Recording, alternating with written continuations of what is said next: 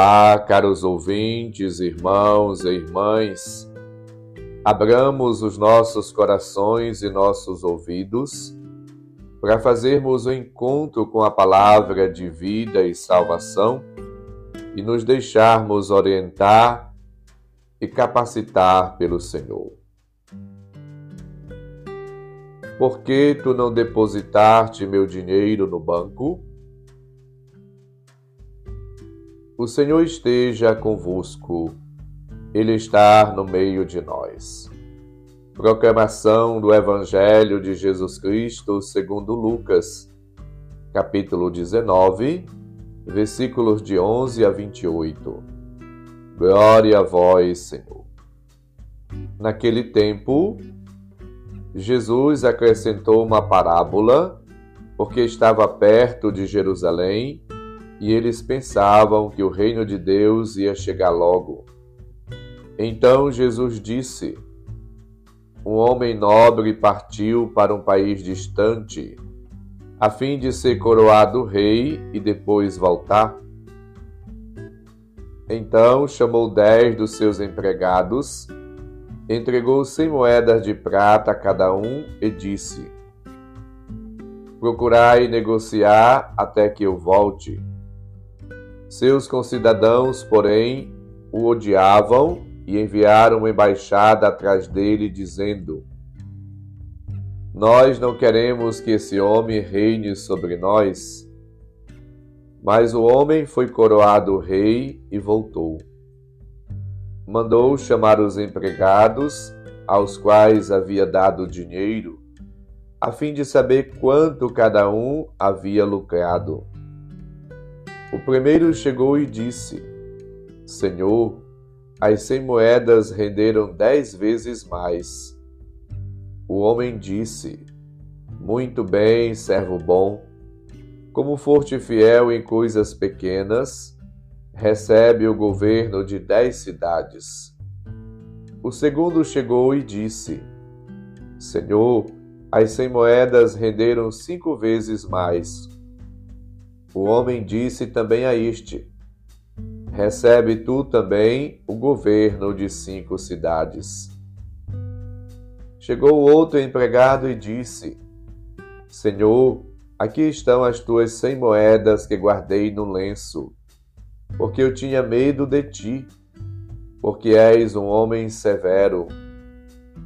Recebes o que não deste colhes o que não semeaste. O homem disse: Servo mau, eu te julgo pela tua própria boca. Tu sabias que eu sou um homem severo, que recebo o que não dei e colho o que não semeei.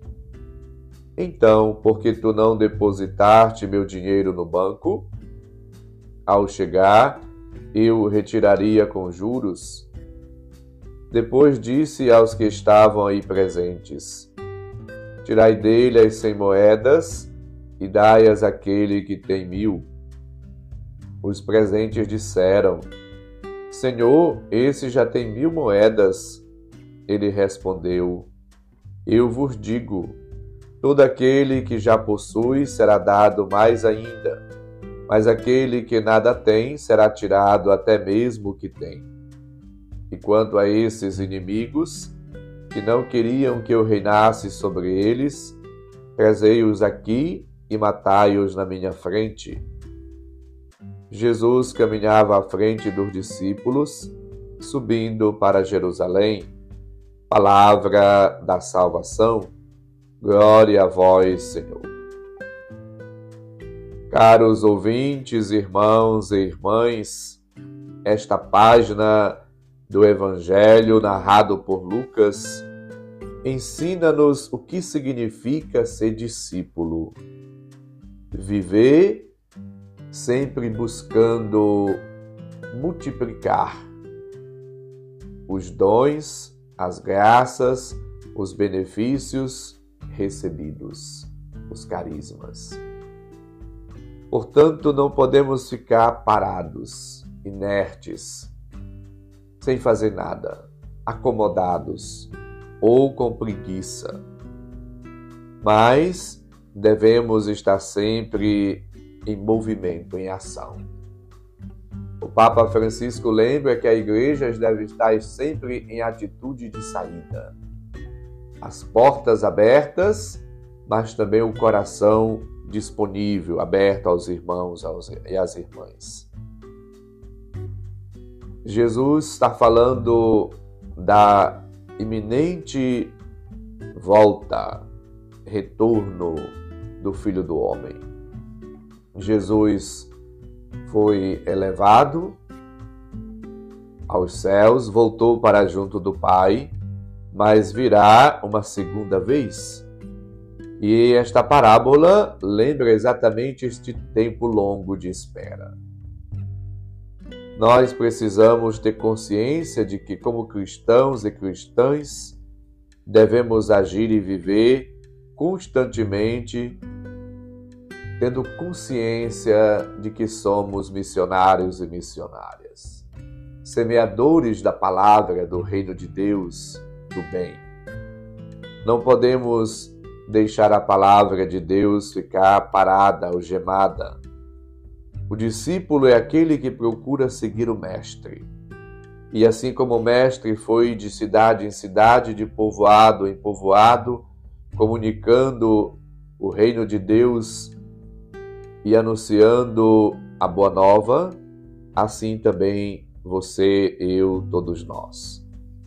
Devemos estar sempre testemunhando o Evangelho com a nossa vida, nossas atitudes e comunicando com nossas palavras quando necessário, como lembrava-nos São Francisco de Assis. Jesus alerta-nos para possíveis erros de avaliação do tempo do regresso do Senhor. No versículo 8, ele, portanto, lembra para nós que o Senhor virá numa hora, no momento que a gente menos espera isso para mostrar a importância da vigilância. Estar sempre atentos para compreender a presença e a intervenção de Deus na nossa vida e na vida das pessoas, na sociedade, na realidade onde nos encontramos. O Senhor dar-nos a liberdade para lhe sermos fiéis. Devemos usá-la para o serviço de Deus. Não podemos enterrar nossos dons, nossos talentos, nossas capacidades, mas, ao contrário, devemos colocá-las a serviço do reino de Deus, a serviço do próximo, a serviço da vida, da comunidade, da sociedade. Assim vivendo, vamos correspondendo à nossa vocação agir com prudência, com humildade, com simplicidade, com fidelidade, guardar a fé e comunicar as verdades divinas a todas as pessoas. Eis o caminho do discípulo, da discípula. E devemos produzir frutos. Jesus diz que Ele é a videira, nós somos os ramos e todo aquele ramo que permanece nele dá frutos.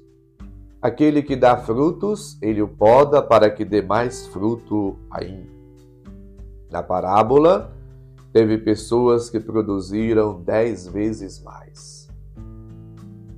Devemos estar sempre produzindo, ou seja, agindo, buscando, nos esforçando, para que no dinamismo e na força do Espírito Santo possamos realizar a obra de Deus. E assim possamos agir e viver na fidelidade e na graça do Senhor.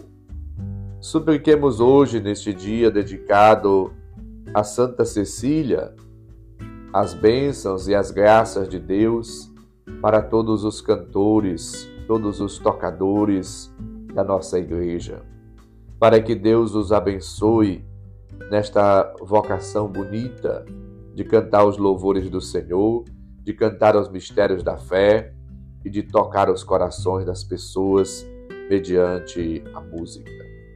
Que todos nós possamos também imitar as atitudes da Virgem Santa Cecília, ela que preferiu a morte do que deixar se contaminar pelos pecados ou até pelos atos libidinosos indecentes. Ela deu sua vida para guardar a pureza e a santidade, a castidade. Peçamos a graça de Deus também de agir e viver, colocando-nos a serviço dos irmãos e irmãs, especialmente dos mais pobres, dos mais simples, dos mais necessitados. Que Deus nos dê a graça de uma vida nova. O Senhor esteja convosco, Ele está no meio de nós. Abençoe-nos, Deus bondoso e misericordioso, Pai, Filho e Espírito Santo. Amém. Um santo e abençoado dia para todos. Um abraço, felicidades. Santa Cecília, rogai por nós.